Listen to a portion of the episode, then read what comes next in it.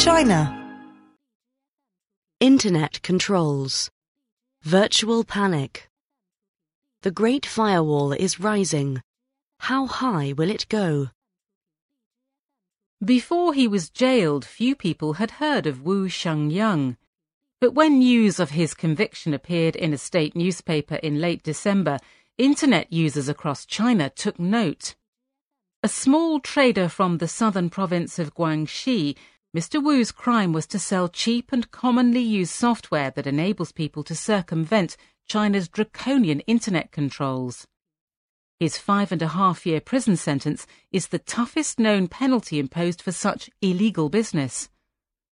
Motivated Chinese have long found it fairly easy to acquire such software, which provides access to what is known as a virtual private network or VPN.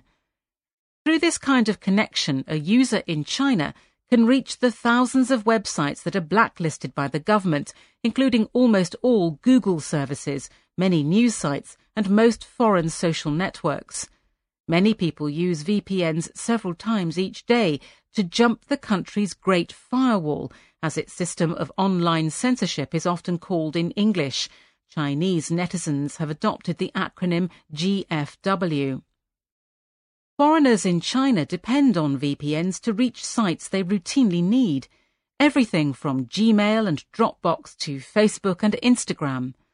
Many observers believe that the Great Firewall's porousness is a feature, not a bug, that its architects see benefit in a barrier that does not completely alienate entrepreneurs, academics, and foreign residents, but which most Chinese web users will not have the energy or the finances VPNs usually require subscriptions to surmount. But doubts are growing about this interpretation. For the past year, the government has been trying to make it harder to find and use VPNs, the most common form of firewall leaping tool. Mr. Wu's punishment was clearly intended as a harsh warning to others in China not to try selling such services to ordinary consumers. Speculation is growing that even tougher curbs will be imposed in 2018. Such fears may prove unwarranted, but the government has been doing little to allay them. Limiting the sale and use of VPNs is one aim of a cleanup of the internet industry that began last year and is supposed to be complete by the end of March. Several popular providers based in China have folded under government pressure. Those that remain are aimed at business users. Mr. Wu's sentencing followed that of another man accused of a similar offence who was jailed in March for nine months. As well as closing down suppliers based in China, the government has made it more difficult for people in China to buy foreign VPN services.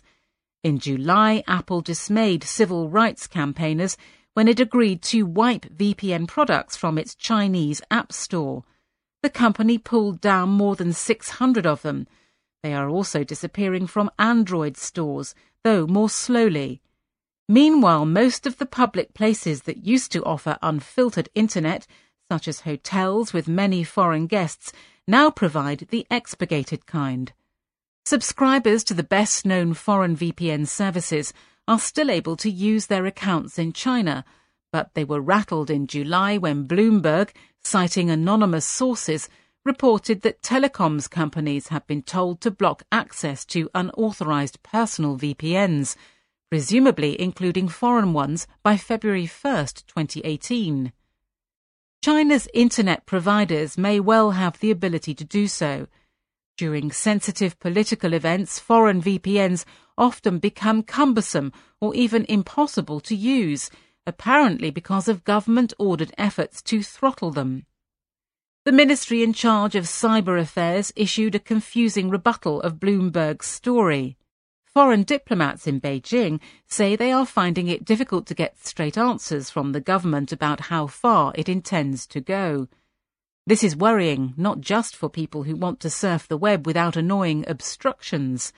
Many firms use their own in-house VPN systems or similar technologies to enable staff to gain secure access to corporate networks remotely.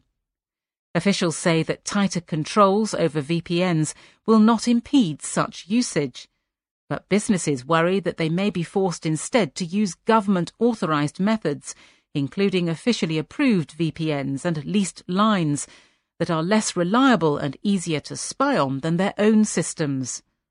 Those fears will only grow if a new law on encryption, presently being drafted, limits the extent to which companies are permitted to scramble sensitive communications, as some observers fear it might. Businesses have good reason to feel nervous. A cybersecurity law that took effect in June allows authorities to review data such as customer records that firms wish to send to headquarters abroad.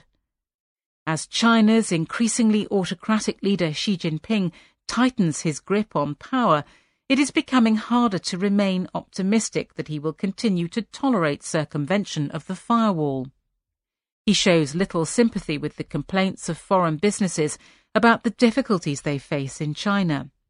And he is clearly determined that the internet in China be made dissent free, even if his sweeping efforts to achieve this irk members of the middle class on which the Communist Party depends for support.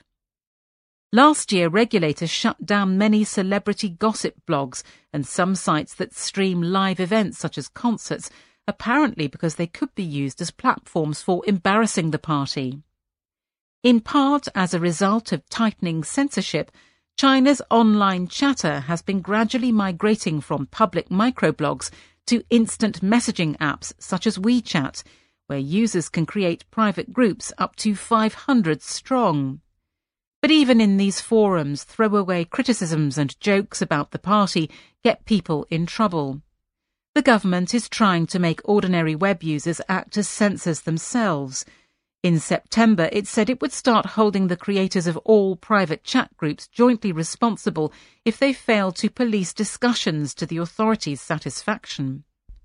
The party is still haunted by the social media fueled protests of the Arab Spring early this decade Recent anti government protests in Iran have been an unsettling reminder of that period. Censors have ordered media not to report on them. But officials may have failed to appreciate the cost to China's image abroad and to the parties at home should it deny access to services that make online life livable behind the Great Firewall. Most Chinese citizens who regularly visit forbidden websites are people who have benefited from China's growing prosperity and who have little, if any, desire to challenge the party's rule. Angering them may prove risky.